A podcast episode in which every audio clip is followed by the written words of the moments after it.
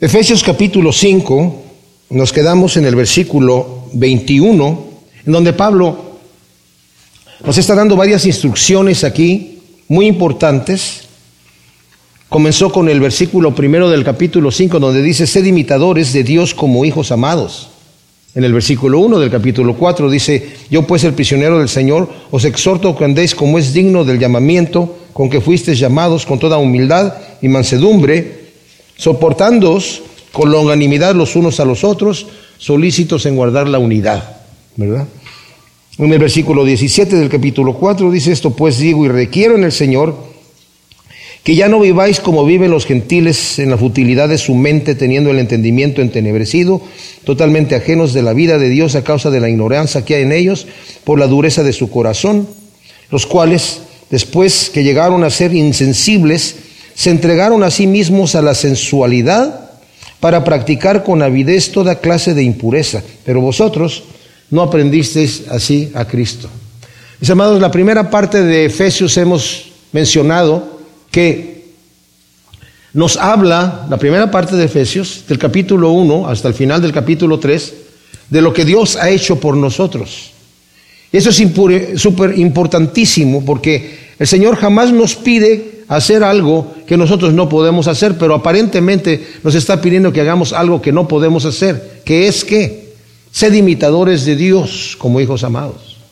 En Juan dice el que el que dice que permanece en él tiene que andar como él anduvo, tampoco podemos hacer eso. Y las instrucciones que nos está dando aquí Requiero en el Señor que ya no vivas como viven los gentiles en la futilidad de su mente, teniendo el entendimiento entenebrecido, que una vez que ya practicaron todo tipo de inmoralidad, se entregaron con avidez a pervertirse todavía más. Y aquí voy con esto. el, hombre natural o, o la mujer natural, lo único que tiene es la carne. Estamos de alguna manera gobernados por nuestros apetitos carnales. Y para vivir unas vidas que agradan al Señor, necesitamos el Espíritu de Dios, porque por nuestras propias fuerzas no podemos, no podemos. Entonces, como necesitamos el Espíritu de Dios, Pablo ya está asumiendo eso, por eso en los primeros tres capítulos, ¿qué es lo que Dios ha hecho por ti? Nos ha escogido desde antes de la fundación del mundo, nos ha predestinado para que seamos hijos suyos. Nos ha llenado con su Espíritu Santo por el puro conocimiento de Cristo Jesús, por el hecho de haber venido arrepentidos a decirle al Señor, Señor, perdóname, yo recibo lo que tú tienes para mí, que es tu perdón y tu justificación y el ser recibido en la nueva familia, en un nuevo nacimiento en el Espíritu. Soy transformado a otra naturaleza que yo no era antes como cristiano. Y por cuanto tengo el Espíritu de Dios morando en mi vida, tengo que vivir de acuerdo a la altura, de acuerdo a la altura. Ahora, esto es especial porque estamos hablando aquí Someteos unos a otros en el temor de Dios. Y luego va a hablar acerca de que las esposas estén sometidas al, marido y que el marido ame a la esposa. Pero tenemos que tomar este versículo, someteos unos a otros con el temor de Dios, como lo que viene cerrando todo lo que dijo anteriormente en el capítulo 5, y, lo empezó desde el capítulo 4, de nuestra manera de comportarnos los unos con los otros como iglesia, pero también en la sociedad, pero también en la familia. Y también ese sometimiento de unos a otros en amor, ahora viene y lo va a enfocar en el matrimonio. Y lo va a enfocar en la relación padres e hijos. Y lo va a enfocar en la relación empleados y amos, jefes. Pero notemos, no se nos vaya a pasar por alto, que el sometimiento es mutuo. Y es en el temor de Dios. Justamente por eso dice el versículo 21, que es dije la vez pasada, es el eslabón de lo que viene diciendo a lo que continúa. Sometiéndonos, es, más, el, verbo está en gerundio. Acaba de decir, en el versículo 18, no se embriaguéis con vino en el cual al desenfreno, antes bien, sean llenos del Espíritu Santo. Y luego el fruto de eso es hablando entre vosotros con salmos, himnos y cánticos espirituales. O sea, animándonos los unos a los otros con eso, eh, cantando y entonando salmos de todo corazón al Señor, dando siempre gracias, todo esto está en gerundio, ¿verdad? Dando gracias por todas las cosas al Dios y Padre en el nombre de nuestro Señor Jesús el Mesías, y debería haberse traducido sometiéndonos unos a otros en el temor de el Mesías. La mayoría de sus, versiones continúan con el versículo 22, que dice, las casadas estén sometidas a sus propios maridos. El verbo someterse en ese, en ese versículo no está en el original porque lo está tomando prestado del versículo anterior. Debería de leerse, someteos unos a otros en el temor de Dios, las casadas a sus propios maridos, como al Señor. Notemos cuántas veces Pablo nos dice en esta carta, mis amados, que las cosas las tenemos que hacer en el Mesías, en el Señor, en Cristo Jesús. O sea, ¿qué quiere decir esto? Sin el poder de Dios operando en nosotros, no tenemos la capacidad de hacer ninguna de las cosas que están aquí que tenemos que estar haciendo. Cuando tratamos el tema ahorita delicadísimo, delicadísimo, del matrimonio, nos cuesta trabajo divorciar en nuestra mente la idea del matrimonio que tiene el mundo a lo que Cristo está diciendo aquí. Quiero que leamos hasta al final del capítulo 5, someteos unos a otros en el temor del Mesías, las casadas a sus propios maridos como al Señor, porque el esposo es cabeza de la esposa como también el Mesías cabeza de la iglesia, él mismo que es salvador del cuerpo. Por tanto, como la iglesia está sometida al Mesías, así también las casadas a sus maridos en todo. Los esposos, amad a las esposas, así como el Mesías amó a la iglesia y se entregó a sí mismo por ella para santificarla, habiéndola purificado en el lavamiento del agua con la palabra, a fin de presentar la iglesia para sí mismo gloriosa, sin que tenga mancha ni arruga, ni cosa semejante, sino que sea santa y sin mancha. Así los esposos deben amar a sus esposas como a sus mismos cuerpos. El que ama a su esposa se ama a sí mismo, porque ninguno aborreció jamás su propio cuerpo, al contrario lo sustenta y lo cuida, como también el Mesías a la iglesia, porque somos miembros de su cuerpo. Por esto dejará el hombre a su padre y a su madre, y se unirá a su mujer, y los dos vendrán a ser una sola carne. Grande es este misterio, pero yo digo esto respecto al Mesías y la iglesia. Por lo demás, vosotros también cada uno en particular ame a su propia esposa de la misma manera que a sí mismo y que la esposa respete al esposo. Ahora, lo que Pablo acaba de decir aquí, mis amados, es que él está presentando toda esta, esta, esta forma en la que Dios ha diseñado el matrimonio como un ejemplo de lo que es Cristo con la iglesia. Esto es maravilloso. Les voy a decir por qué. El Señor pudo haber hecho que los hombres se dieran en árboles. ¿Verdad? ¿Sí o no? Simplemente. Pero diseñó esto que está aquí, sabiendo lo que iba a suceder en el jardín del Edén. Cuando hizo Adán y Eva, ambos iguales delante del Señor, Eva es engañada por la serpiente, convence a su marido, después que ella come, le da de comer a su marido del árbol prohibido que el Señor le dijo que no.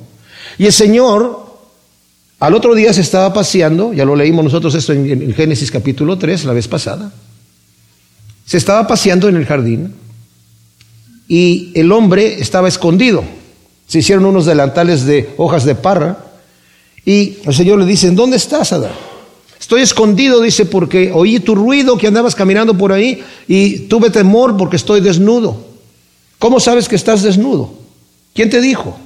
¿Comiste del árbol que yo te prohibí? La mujer que tú me diste me dio de comer. Y a la mujer, ¿qué hiciste tú? La serpiente. Y la serpiente ya no dijo nada, ¿verdad? Pero... Bueno, a la serpiente primeramente el Señor le dice, por cuánto esto hiciste, vas a arrastrarte sobre tu pecho y vas a comer el polvo de la tierra y yo voy a poner enemistad entre la mujer y tú. Cuando tú hieras su, su, calcañar, él, él, la simiente de la mujer, te va a aplastar la cabeza. Eso fue en la cruz. Ese fue el protoevangelio. Eso fue la primera vez que el Señor está hablando de la salvación, que ya estaba todo predestinado por el Señor. estaba todo planeado. Pero parte de la maldición que dio el Señor allí en el orden de autoridad y sumisión viene aquí, mis amados, y no viene como unas, como un, digamos, un, un subproducto del pecado del hombre que hubiera estado mejor que no hubiera sido así. En otras palabras, hubiera estado mejor que la mujer no tenga que someterse al marido. Porque le dice, tu deseo va a ser contrario al de tu marido. Otras traducciones dicen, tu deseo va a ser el estar con tu marido, pero él se va a enseñorear de ti. Y algunos dicen, bueno, ¿y ese enseñoramiento es benigno o es abusivo? Probablemente es el segundo, el abusivo. No sabemos. Pero el tema es que existe esta cadena de autoridad. Pablo está diciendo, esta cadena de autoridad que el Señor puso, que es chocante, pero chocante en nuestros días, es políticamente incorrecto, totalmente. Como les dije la vez pasada en la introducción de este mensaje, yo utilizo este, este texto de aquí de Efesios cuando hago bodas. Y apenas digo a la mujer que se tiene que someter a su marido, uh, sí, sí. Y el marido, qué bueno, gracias, te paso una feriecita por aquí. Y el marido tiene que amar a la mujer. ¿Saben qué? Por ahí dijo alguien, estos son mandamientos duros, pero está más duro el, el que le dio al hombre. Porque tiene que amar a la mujer como Cristo amó a la iglesia. Y el estándar es, es altísimo. Es altísimo, ¿verdad? La mujer tiene que someterse a su marido como la iglesia se somete al marido. Mis amados, entendamos, Pablo está diciendo en el versículo 32, grande es este misterio, pero yo estoy hablando de Cristo y la iglesia. Por lo demás, este sí, que eh, el, hombre ame a su mujer y la mujer que se someta. Pero a lo que voy con esto es que el mensaje lo voy a repetir porque tiene que repetirse. El matrimonio, mis amados, como cristianos, debe ser indisoluble para toda la vida y tiene que ser el evangelio que predicamos al mundo. Hoy en día esto choca sobre todo cuando se habla acerca de que la mujer tiene que someterse al marido, como empieza diciendo aquí, ¿verdad? Y eso fue porque el Señor, al maldecir a la, tierra, cuando maldijo a la serpiente, a la mujer le dijo eso, tienes que someterte a tu marido. Él, se va a enseñorear de ti. Y al hombre le dijo, y por cuanto tú obedeciste la voz de tu mujer, ahora tú vas a tener que trabajar con el sudor de, tu frente y la tierra te va a negar el fruto vas a tener que trabajar duro y vas a tener que hacer, eh, te va a producir cardos y espinos y, eso es lo que tienes que hacer. Antes estaba en el paraíso del Edén. no estaba así sin hacer nada, trabajaba, pero no era un trabajo así. Y a la mujer le dice, tú vas a parir con dolor. De otra manera los partos hubieran sido sin dolor. Pero parte de la maldición es esa cadena de autoridad que, que no porque es producto de la maldición es una desgracia. Al contrario, es la ilustración de la relación que tenemos con Cristo Jesús nosotros. Por eso Pablo dice, estoy hablando yo de Cristo y la iglesia, lo maravilloso que es, y el Señor inventó el matrimonio en la forma en la que ahora es, con la autoridad que es, para ilustrar cómo nosotros somos así. De manera que la mujer en cierta manera va a decir, yo Señor te voy a servir y te voy a agradar, y sometiéndome a tu palabra, me voy a someter a este, a este hombre a este tal por cual. A lo mejor la mujer tiene su propia conversación aquí, pero tiene una cabeza dura, una, pero bueno, ni modo, ¿verdad? Y al, hombre le está diciendo, en donde el hombre tiene que decir, Señor, por cuanto yo te amo a ti, y por cuanto yo quiero predicar tu evangelio con mi vida, yo voy a amar a esta mujer que no se quiere someter a mí, que no es como yo la quiero, pero que por cuanto tú me lo estás ordenando, ese es el evangelio que predicamos, mis amados, en nuestras vidas. Cuando vivimos nuestras vidas así, estamos brillando de otra manera. Ok, entonces, nuestra identidad con Cristo no tiene nada que ver con si estamos solteros o si estamos casados, sino que somos creados a la imagen de Dios. Con eso tiene que ver. O sea, este, este mensaje no es para matrimonios exclusivamente, mis amados. Es para todos nosotros. Porque tenemos que aprender de lo que nos está diciendo aquí. O sea, toda esta sección es en relación, como dije, con Cristo, el esposo, que es nuestro esposo, y la iglesia, que es la esposa. La institución del matrimonio, mis amados, es entre un hombre y una mujer. Es para toda la vida. Aunque en este día aseverar eso es políticamente incorrecto.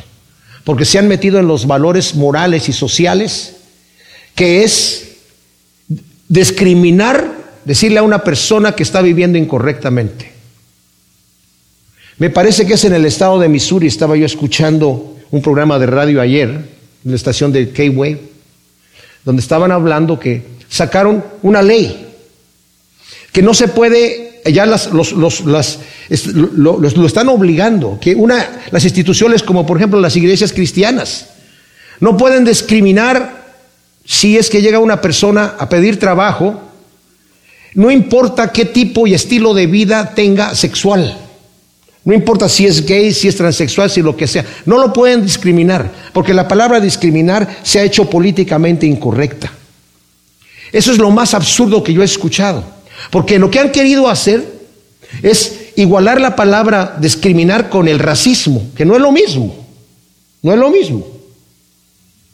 Pero si, si tú tuvieras un banco y te llega un tipo allí a llenar una solicitud, ¿por qué? Y te va a decir, ¿por qué quiere que llene la solicitud? Porque quiero ver qué trasfondo tienes. Ay, si mi trasfondo no le gusta, ¿me va a discriminar? Ah, no, es que esta palabra no se debe de usar. No, no, no, no, no, no pero sí necesito saber quién, cuáles son tus aptitudes. ¿Qué hacías anterior? Soy ladrón profesional. Mi hijito, no te puedo contratar. Ah, ¿me vas a discriminar? Es que eso significa la palabra discriminar. Estás poniendo un, lugar para cuidado de niños y llega ahí un tipo de pedir, dice, aquí está su solicitud, señor. ¿Por qué? Porque necesito saber cómo, quién es usted.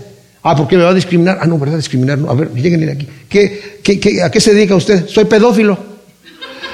Pues no lo puedo contratar. Porque esta es una institución para cuidado de niños. Ah, ¿me estás discriminando? Sí, lo estoy discriminando. Pero para que veamos, mis amados, hoy decir un matrimonio entre un hombre y una mujer exclusivamente dicen, oye, ¿de dónde estás sacando esas cosas? ¿De dónde lo sacaste eso? Yo les leí la vez pasada y lo voy a volver a leer aquí. El nuevo Concilio de Educación e Información Sexual de los Estados Unidos en 1964 determinó dar educación sexual en las escuelas para apoyar la idea de fusionar o revertir los roles de los sexos y de liberar, de, liberar a los niños de sus padres y abolir la familia tradicional. Eso fue en 1964 por el nuevo Concilio de Educación e Información Sexual de los Estados Unidos. Esto, mis amados, no solamente está en Estados Unidos, esto está a nivel mundial. En 1946, Brock Chisholm, que fue el primer director de la Organización Mundial de la Salud, W o WHO, en su primer discurso describió a los padres de familia, como dije yo, padre y madre, como dictadores y supresores de la mejor naturaleza de los hijos.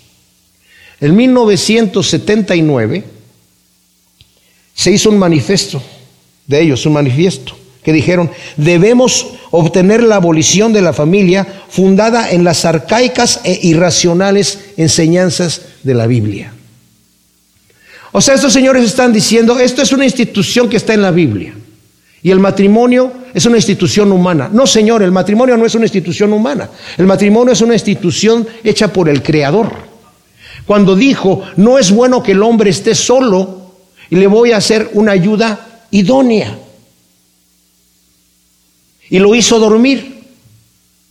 Y de una parte de su cuerpo, de sus costillas, formó a una mujer y se la entregó.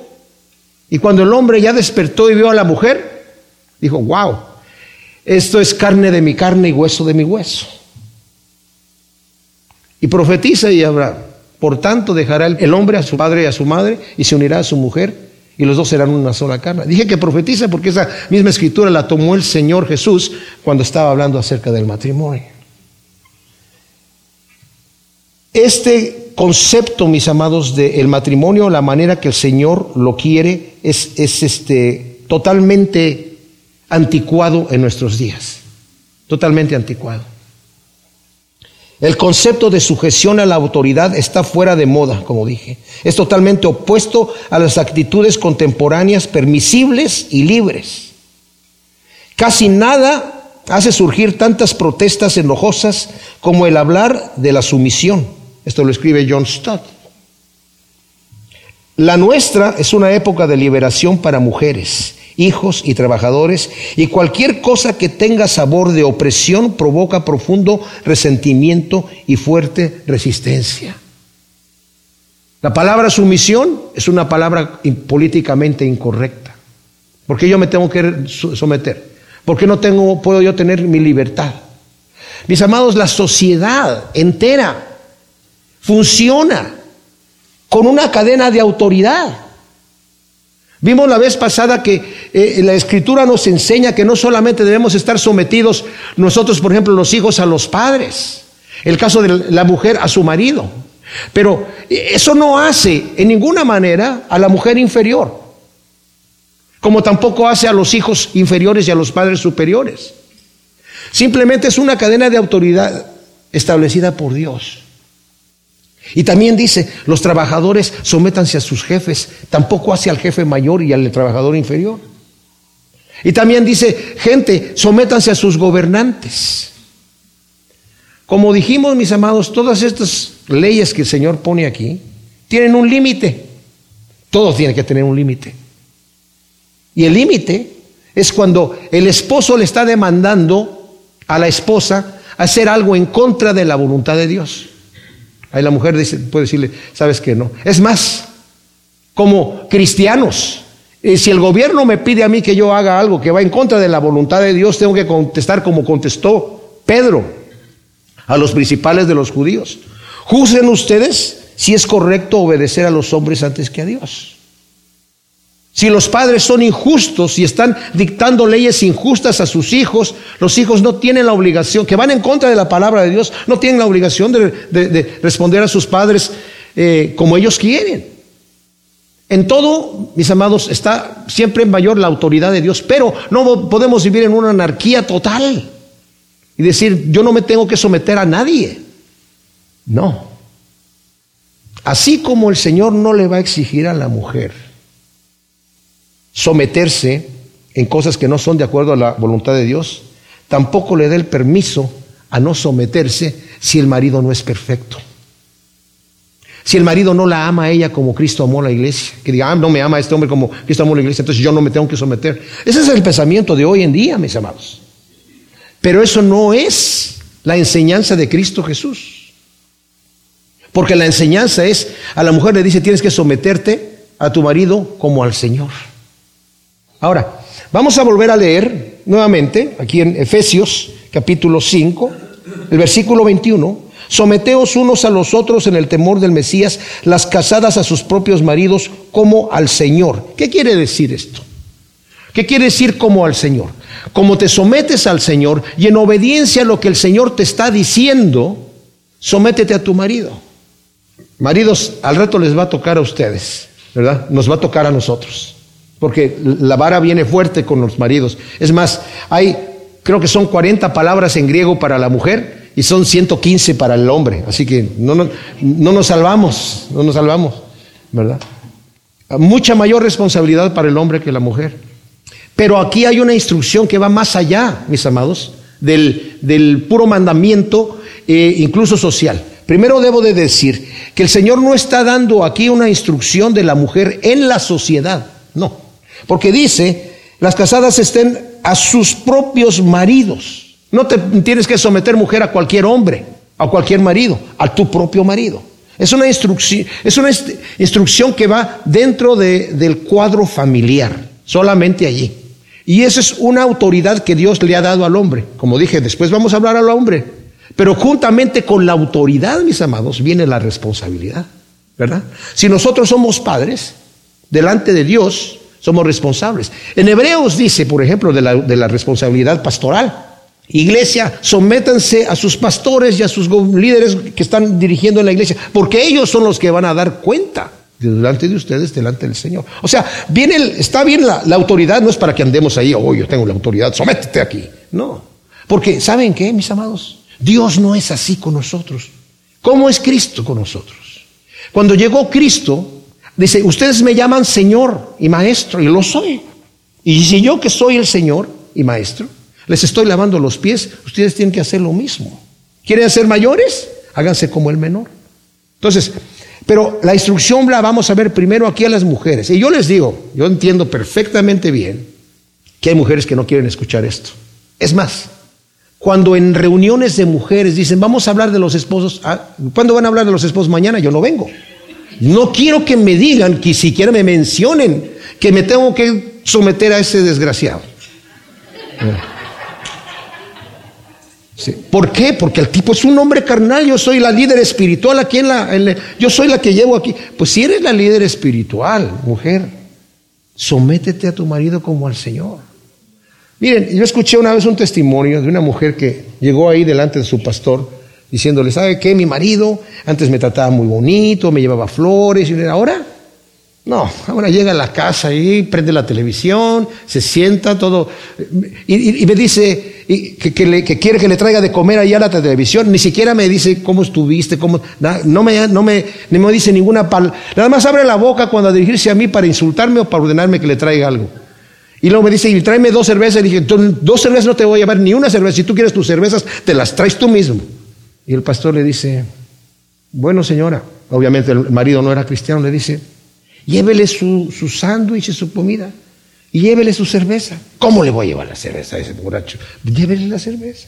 Al rato el, marido está, pues, ¿qué pasó? No, pues tú querías esto, no lo querías. Sí, sí, lo, bueno, está bien. Y ahí con el fútbol o con lo que sea. Y, al rato, oye, ¿qué te pasó? ¿Por qué me estás atendiendo tan bien? Dice, porque el Señor dice que te tengo que, eh, me tengo que someter a ti, obedecerte y tratarte bien. El tipo terminó en la iglesia, convirtiéndose al Señor. Fue como dice Pedro, la mujer lo ganó sin palabras, con su testimonio, ¿verdad? Es como, puso ascuas en la cabeza que el tipo ya no pudo saber, dice, ¿qué está pasando aquí? Entonces, y esto es un testimonio, mis amados. Es un testimonio para nuestros hijos, primeramente, que nos están viendo allí, y un testimonio para afuera, cuando la mujer es sumisa a su marido, ¿verdad?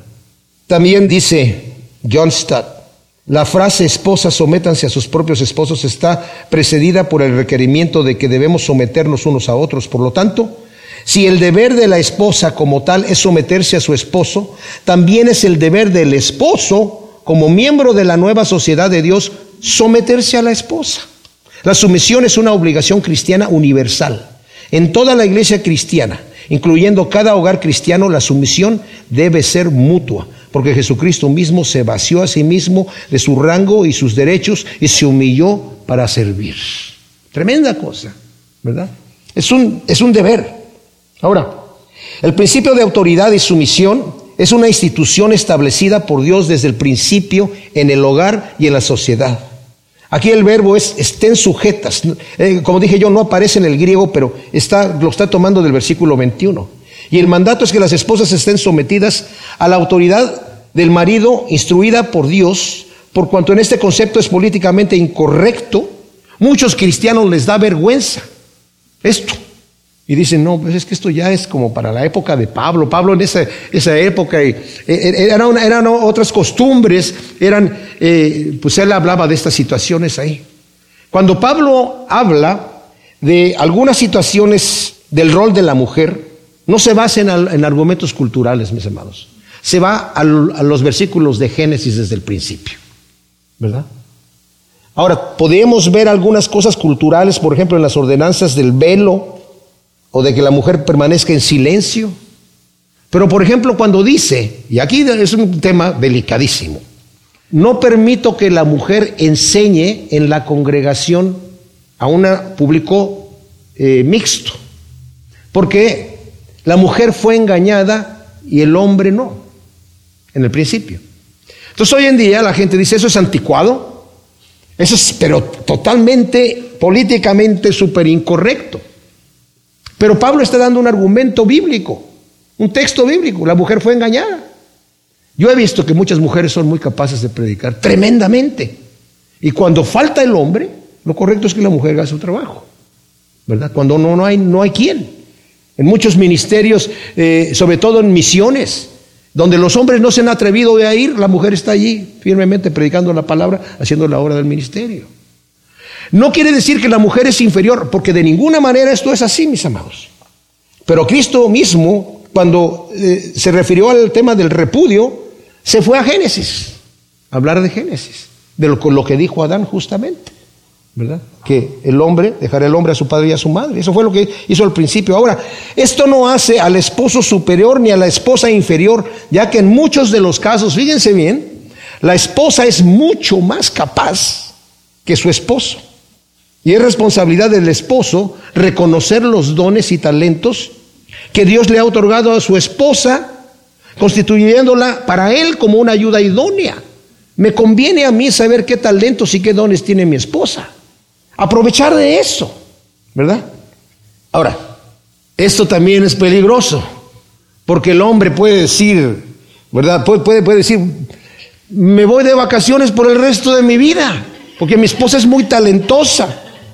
Yo sé que mi esposa, no sabes tú qué omnicompetente es mi esposa. Tienes que, ¿cómo saca la basura? Que es casi un arte. Así que mejor, yo no me meto ahí. No, tampoco, tampoco se trata de eso.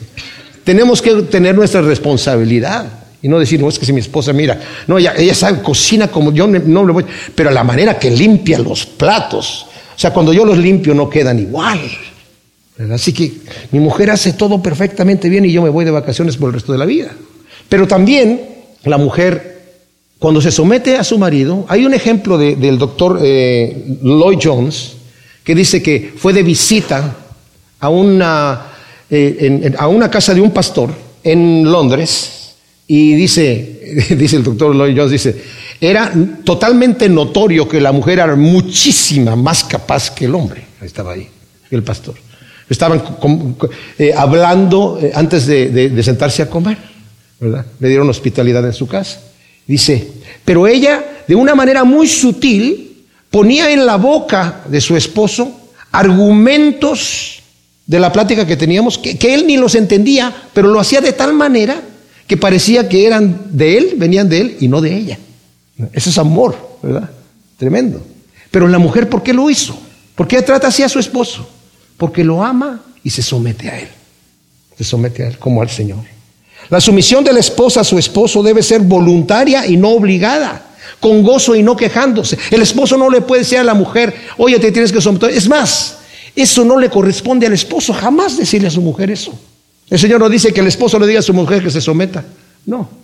Nada más le dice, tu esposo, que como dije ya le, va a abrir después a los maridos, tienes que amar a tu esposa como Cristo amó a la iglesia. Uf, está muy alto el, el estándar, pues sí, así tiene que ser.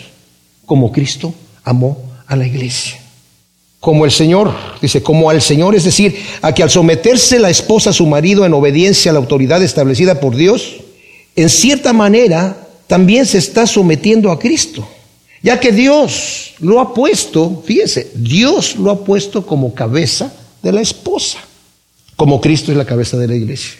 La escritura nos dice claramente que no hay autoridad en el mundo que no esté puesta por Dios. Aún los gobiernos opresivos, e injustos. ¿Se imaginan cuando escribió Pablo, cuando escribió Pedro, que dice sométanse a sus gobernantes? ¿Saben qué gobierno tenían? Un gobierno totalmente perverso, anticristo. Pero se sometieron hasta donde respetuosamente estaban guardando la ley, hasta el momento que dijeron, no, es que tú tienes aquí que decir que César, César es el Señor.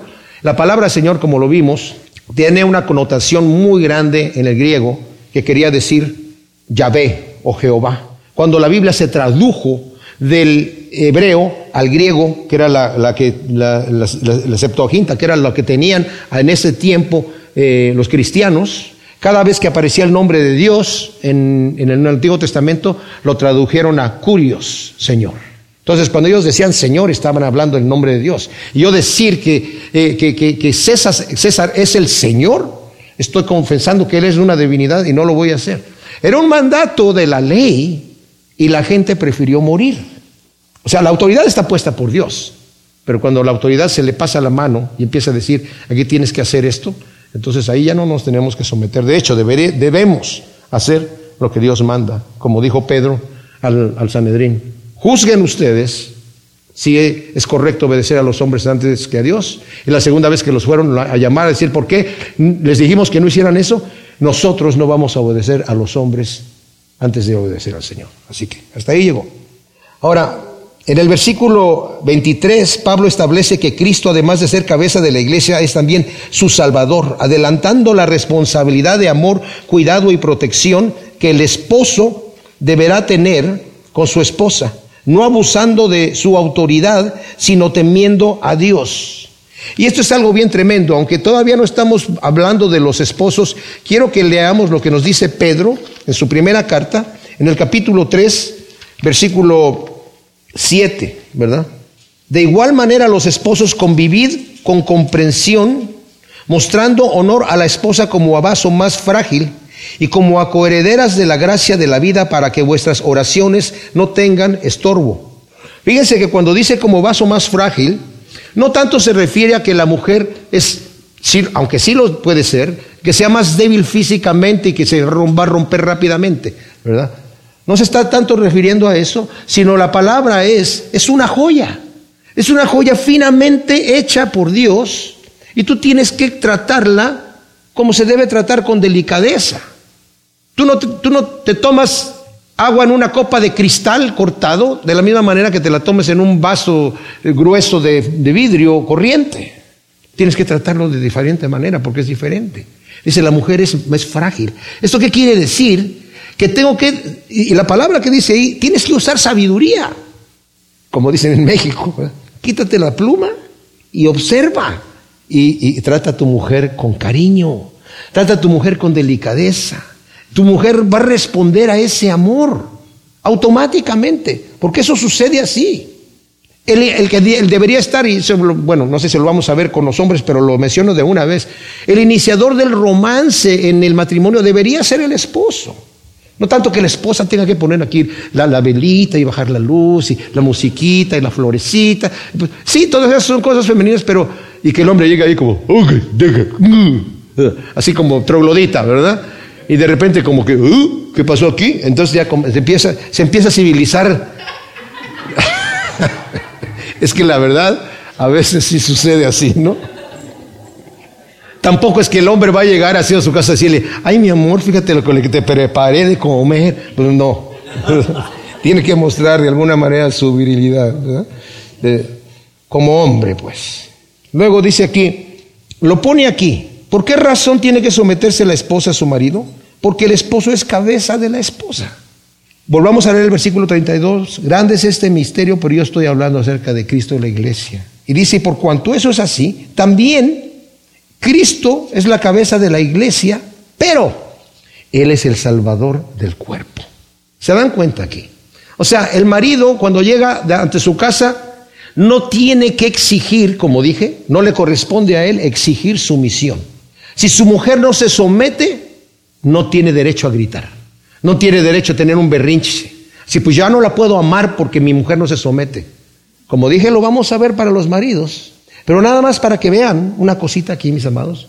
Dice, así como Cristo es la cabeza de la iglesia y el mismo que es el Salvador del cuerpo, y la mujer se está sometiendo como al Señor, notemos que Cristo no nos amó porque éramos buenos, ni nos amó porque nos estábamos sometiendo. Nos amó cuando éramos rebeldes, pero nosotros nos ganó con amor, en otras palabras. Y es lo que Pedro está diciendo ahí, que acabamos de leer, el versículo 7 de 1 Pedro 3. Maridos, sean sabios. Gánate a tu mujer. Cuídala. Es una florecita. Es algo que tienes que estar cuidando, abonando, tratando, limpiando. Ah, es algo que Dios te ha dado para tu beneficio. Para tu beneficio. Es una ayuda que Dios te dio. Los, el hombre y la mujer, mis amados, aunque somos iguales delante de Dios, somos hermosamente diferentes, maravillosamente diferentes. Estamos hechos el uno para el otro. Hoy eso ya no funciona. Hoy a eso ya se ha quitado. Por eso vemos gente que es afeminada y que están en, parejas gay y cosas por el estilo. Y, al rato eso va a estar prohibido aún mencionarlo. En algunos lugares ya está prohibido. Pero Dios hizo el creador, nos hizo diferentes. Ahora dice, no, es que hay muchos géneros, es que ya no puedes tú decirle al niño que si es niño o que si es niña, tiene que... Ah, sí. Y cuando vas al, hospital y están en el, en el, cuarto donde van a hacer el, el bebé, nos dicen, mira, ¿qué es? Una persona. No, es niño. ¿Y cómo sabes que es niño? Después te digo, pero es niño. o es niña, ¿verdad? En el versículo 24 dice Pablo, por tanto, como la iglesia está sometida al Mesías, así también las casadas a sus maridos en todo. Presenta el principio de sumisión en la relación de la iglesia con Cristo para ilustrar justamente la manera en que la esposa debe estar sometida y sujeta a sus maridos en todo. Miren, en contraste con esto, porque si no seguimos las cosas que el Señor nos, nos, ordena, se convierte en un infierno la relación, ¿verdad? En Proverbios 27 dice así en el versículo 15, una gotera continua en tiempo de lluvia y mujer pendenciera o rebelde hacen pareja. ¡Wow! Imagínense, una gotera constante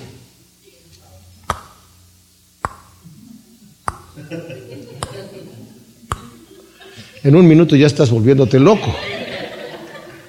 Y luego dice, pretender refrenarla es como refrenar el viento o sujetar aceite en la mano derecha. No se puede. Es como un tren.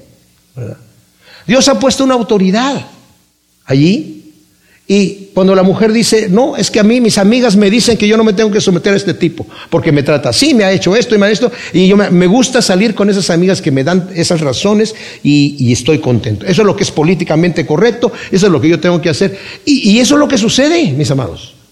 No te tienes que someter a ese hombre, Mira cómo te trata, mira, ni te saluda, ni te, no, no te tienes que someter.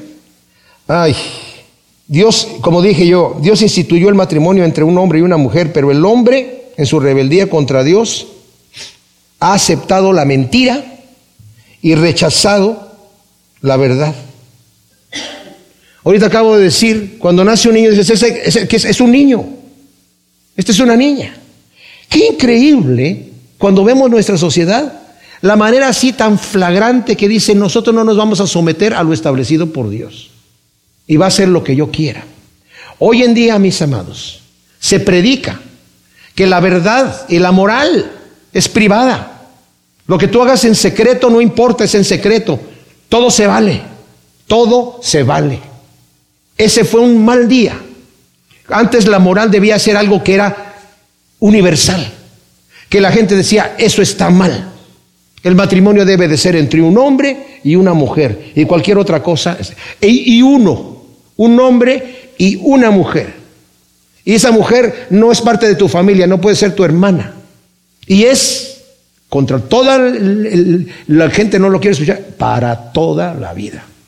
No es que, a ver, vamos a tratar a ver si funciona. No, no. Tienes que tomar esa decisión anteriormente. el problema es que hay gente que se casa, mis amados, y no son compatibles, ni siquiera se tomaron el tiempo para ver si son amigos si les gustan las mismas cosas, si están de acuerdo en la misma situación. Pero ya el nuevo pensamiento es Paul Simon. Escribió una canción hace muchísimo tiempo, en los 60 salió. 50 ways to leave your lover, 50 maneras de dejar a tu, a tu, a tu amante. Y uno de, los, de, los, de las frases dice, a ti te gusta dormir con la ventana abierta, a mí me gusta dormir con la ventana cerrada, así que ahí nos vemos. ¿Verdad? O sea, no somos compatibles. No hay ese trabajo de hacer funcionar las cosas. Debemos saber que cuando nos comprometemos en el matrimonio es hasta que la muerte nos separe. Y hicimos promesas. Y las promesas es en salud y en enfermedad, en, en, pobreza, en bonanza, en lo que sea, en riqueza, eh, eh, bajo cualquier situación, para toda la vida. Solo en el poder del Espíritu Santo, mis amados, podemos vivir de acuerdo a lo establecido. Ustedes no crean que es difícil para mí hablar de esto, es difícil para hablar de esto. Es difícil. Gracias a Dios que no está mi esposa aquí, porque si no sería más difícil todavía. Pero lo va a escuchar. Cuando yo predico un mensaje, me lo predico primero a mí mismo. Y es difícil, es difícil oír estas cosas. Y no podemos hacerlo más que sea en el poder del Espíritu Santo. Que la mujer diga, yo me tengo que someter a este. Y que el hombre diga, yo tengo que amar a esta, que no se me somete. ¿Sí? Ahora, mis amados, la vez pasada yo dije, ¿le creemos a la Biblia? ¿Le creemos a la Biblia? El problema no es que no la entendamos, no, es que el problema es que la entendemos perfectamente bien. Estos mandamientos están perfectamente establecidos. El problema es que mucha gente dice, sí, yo sé lo que dice ahí, pero no estoy dispuesto o no estoy dispuesta a obedecer lo que Dios me dice. Y yo me monto en mi macho y sigo haciendo lo que yo quiero hacer porque es la cosa es así. Y les voy a decir una cosa, sufrimos las consecuencias nosotros, sufrimos las consecuencias. La próxima vez vamos a ver, a, tratar un poquito más, a ver si nos da tiempo, del el misterio de dejará el hombre a su padre y a su madre y se unirá a su mujer y vendrá a ser una sola carne. A veces a los padres nos cuesta trabajo soltar, porque tiene que dejar el hombre a su padre y a su madre y unirse a la mujer. Y cuando los suegros se meten a querer controlar, es todo un infierno. Porque no es lo establecido por Dios. Esa no es la teología del matrimonio. La teología está escrita aquí en el versículo 32, 31. Por esto dejará el hombre a su padre y a su madre y se unirá a su mujer y serán una sola carne. Es para toda la vida, es bajo las instrucciones de Dios y con la bendición de Dios. Señor, te damos gracias por tu palabra. Ciertamente te pedimos que tú siembres estas cosas en nuestros corazones, Señor. Y aunque ahora hablamos solamente de la mujer, también hablamos algo del hombre, Señor, en donde debemos nosotros los esposos, Señor, amar a nuestras esposas como Cristo amó a la iglesia y ser responsables con un amor maduro y un amor que te sirve, te representa y te honra a ti. Te pido que bendigas a cada una de las mujeres que están aquí presentes, en el nombre de Cristo Jesús. Amén.